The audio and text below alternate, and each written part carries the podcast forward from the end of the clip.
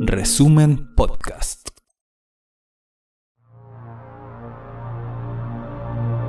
Bienvenidas y bienvenidos al capítulo 23 de Resumen de Noticias, el podcast informativo de resumen.cl. Somos Katy y Julio y te traemos las noticias más importantes de la semana. Revisa www.resumen.cl y mantente al tanto de nuestro contenido siguiéndonos en redes sociales. Somos Resumen en Facebook y Twitter, Resumen.cl en Instagram y Resumen TV en YouTube, así como los diversos podcasts con el nombre de Resumen.cl en Spotify. Comencemos con la revisión de la información. Nacional. Gasto en vehículos antidisturbios tras el estallido supera a presupuesto de kits sanitarios para clases presenciales. El medio Interferencia reveló que son 11.800 millones los que se han gastado entre octubre de 2019 y marzo de 2021 para la adquisición y reparación de vehículos blindados de carabineros. En comparación con cifras obtenidas por resumen, el gasto policial supera por más de 3.000 millones los 8.000 utilizados por el Mineduc para kits sanitarios anunciados en la política de retorno a clases presenciales en agosto de 2020. La discusión respecto a las inversiones y presupuestos que realizan las instituciones ha ido en aumento en el contexto de desastre sanitario que se vive actualmente y ante además las insuficientes y negligentes políticas adoptadas por el gobierno en funciones. De esta forma, diversas son las críticas que se han dado en contra del financiamiento de políticas y decisiones tomadas por la administración actual, como también ante el recorte de presupuestos a rubros ligados, por ejemplo, las culturas y las artes. Bio Bio. Contraloría detecta que se entregaron cajas de emergencia a 899 personas fallecidas. Diversas irregularidades dio a conocer una auditoría de Contraloría a la Intendencia del Biobío respecto a la entrega de kits de emergencia a la población. Entre estas, casi 900 personas fallecidas se encontraban en el listado de beneficiarios, además de que cuatro funcionarios públicos recibieron el beneficio sin acreditar su necesidad. Esta jornada se hizo pública la auditoría realizada por la Contraloría a la Intendencia del Biobío respecto a los fondos de emergencia utilizados para afrontar la pandemia entre el 1 de mayo y el 31 de diciembre de 2020. Los resultados arrojaron una serie de irregularidades que van en la línea de lo informado por el organismo Contralor en marzo de 2021, sumado a las graves situaciones acontecidas en Aysén. El informe establece que la Intendencia Regional del Biobío adquirió insumos con un sobreprecio de hasta el 116% en lo que respecta a cámaras de vigilancia y cámaras térmicas. Postulaciones a escuela de oficiales de carabineros disminuyeron un 46% en los últimos dos años. La reducción comenzó desde el 2019 en adelante. En 2018, la cifra bordeó un total de 2.100 postulaciones a la escuela de oficiales, mientras que en 2020 alcanzó una cifra cercana a las 1.110. Para la región del Biobío, la reducción sistemática funcionó de la siguiente manera. 471 postulaciones en 2018, 221 postulaciones en 2019 y 170 postulaciones en 2020. Sin embargo, la reducción más evidente fue en la región metropolitana.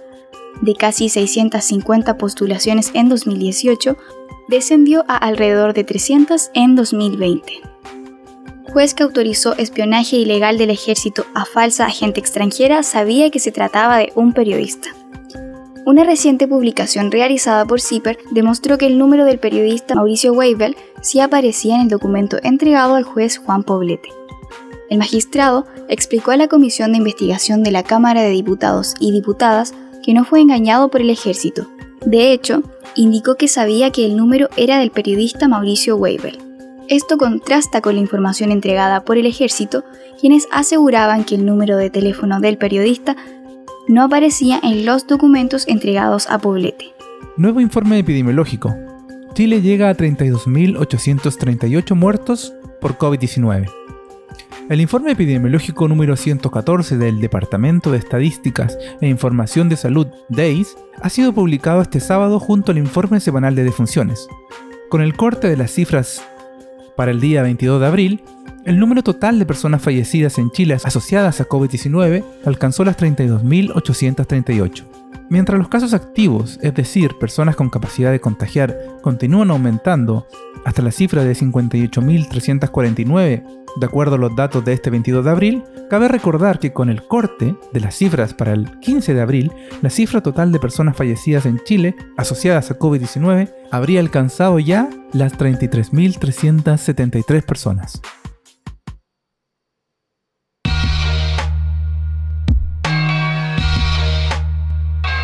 Tras más de una década publicando noticias de forma independiente, requerimos de tu aporte para seguir cuidando tu información.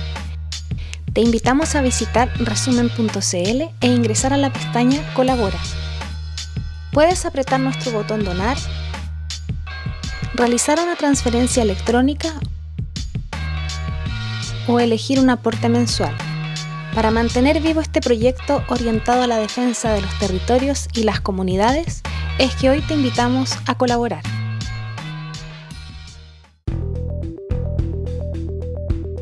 Proyecto Mapa de Celulosa Arauco, uno de los principales focos de contagio en la región del Biobío. Debido a que el proyecto Mapa de Celulosa Arauco sigue en funcionamiento, ha enfrentado diversas demandas de trabajadores desde el inicio de la pandemia. Incluso en octubre de 2020, los trabajadores representaron un 31,7% de contagios activos en la región del Biobío. Actualmente, la Seremi de Salud de la región paralizó las obras producto de incumplimiento de medidas sanitarias de las siguientes empresas contratistas: Besalco, Vial y Vives, Sigdo Coppers y Echeverría Izquierdo. Las empresas son responsables de 15.000 trabajadores. Además, un documento de interferencia acreditó que en octubre del año anterior existían 1.002 casos activos de COVID relacionados a Proyecto MAPA, de 3.161 casos en la región del Biobío. Por el momento, MAPA sigue funcionando y representa un grave peligro para las personas que trabajan allí. Santuario de la Naturaleza de Hualpén, desprotegido. Pese a la voluntad de la población hualpenina de mantener protegido de intereses inmobiliarios el Santuario de la Naturaleza de Hualpén, el Ceremi de Vivienda del Biobío confirmó que no se postergará el congelamiento de los permisos de edificación y loteo, pues ya se cumplió el plazo y la municipalidad de Hualpén aún no termina el plan regulador comunal que protegería la zona. Desde octubre de 2019, los permisos de edificación y loteo están congelados. Sin embargo, el Ceremi de Vivienda de la región del Biobío, Sebastián Abudog, afirmó a Radio Biobío que la municipalidad de Hualpén fue incapaz de terminar el plan regulador comunal, con el cual se pretendía entregar protección al santuario de la naturaleza. Pobladores del sector El Agro acusan inexistencia de diálogos con la municipalidad de Negrete por material de mitigación. Debido a la instalación de un proyecto eólico en Negrete, se entregan ciertas medidas de mitigación a los habitantes del sector rural que se verá afectado. Sin embargo, los pobladores explican que la cantidad de material es menor al prometido por la empresa y que además nunca llega a sus manos. Pese a ello, desde la empresa alemana WPD indicaron que el error en la cantidad de material se debió a un error de tipeo en los medios de comunicación y que este fue entregado a la municipalidad. Por otra parte, la municipalidad no reconoce el error de tipeo e indicó que desde la empresa aún no entregan la cantidad correspondiente. Si bien Resumen intentó contactarse con la municipalidad de Negrete, aún no obtienen su versión de los hechos. Caso Karina Cuevas. Corte confirma prisión preventiva para imputado por violación. A raíz del suicidio de Karina Cuevas, debido al ataque sexual recibido, su hermana María Cristina se creyó como denunciante en calidad de víctima contra el joven de iniciales PAPP, quien sería un cercano a la afectada. Gracias a las pruebas y testificaciones de amigos presentes en la fiesta de Año Nuevo, el pasado miércoles 14 de abril, el juzgado de garantía de Santa Juana estableció la medida cautelar de prisión preventiva, instancia que fue prontamente apelada por la defensa del imputado. Al respecto, la abogada de la familia Cuevas, Constanza Castro, explicó a resumen que este jueves la Corte de Apelaciones de Concepción revisó y confirmó la prisión preventiva, pues estimaron que los argumentos que dio la defensa no eran útiles para desvirtuar que el imputado no habría cometido los hechos. De hecho, indicó que deben acreditarse ciertos presupuestos para que la Corte determine tal medida cautelar, y que deben haber argumentos suficientes para determinar que esta persona efectivamente cometió el delito imputado. Talcahuano. Vecinos logran mantener plaza en Villa Los Copihue. Tras tres años de incertidumbre, vecinos y vecinas de la Junta número 48 de Villa Los Copihue lograron mantener la plaza de su barrio que les había sido arrebatada en comodato por la municipalidad de Talcahuano. La victoria llegó después de semanas de movilizaciones, protestas y organización vecinal. En relación al mantenimiento de la plaza, las dos juntas de vecinos de la villa deben reunirse con la municipalidad, el Departamento de Obras y el Serviu para establecer el lugar donde se realizará la próxima sede.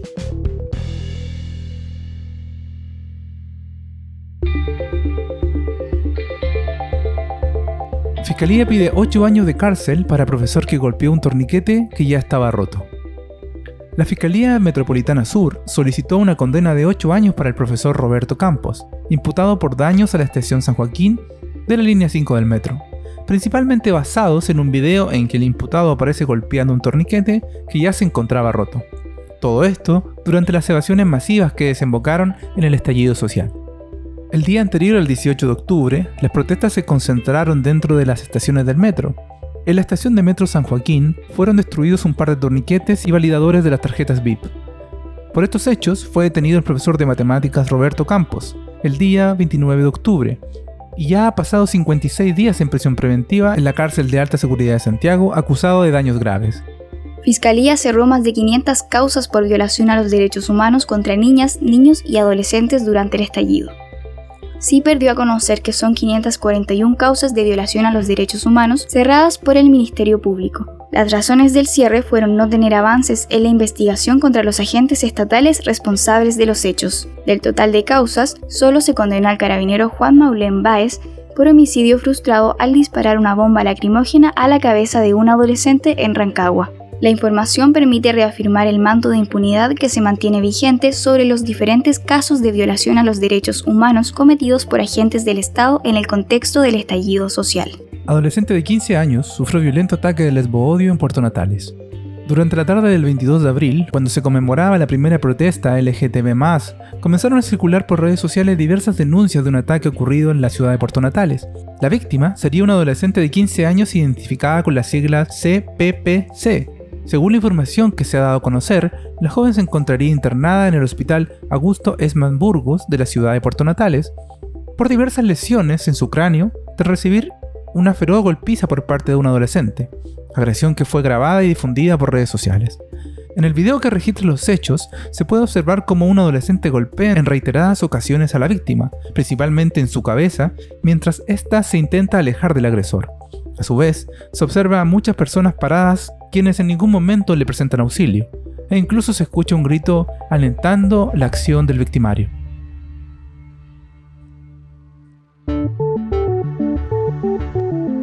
Muchas gracias por acompañarnos en una nueva semana informativa. Para más información, revisa resumen.cl Síguenos en redes sociales y comparte y difunde nuestro contenido para avanzar en la democratización de la información. No te olvides de buscar más podcasts bajo el nombre de resumen.cl en Spotify, Apple Podcasts, Google Podcasts o donde sea que escuches tus podcasts. Nos encontramos la próxima semana.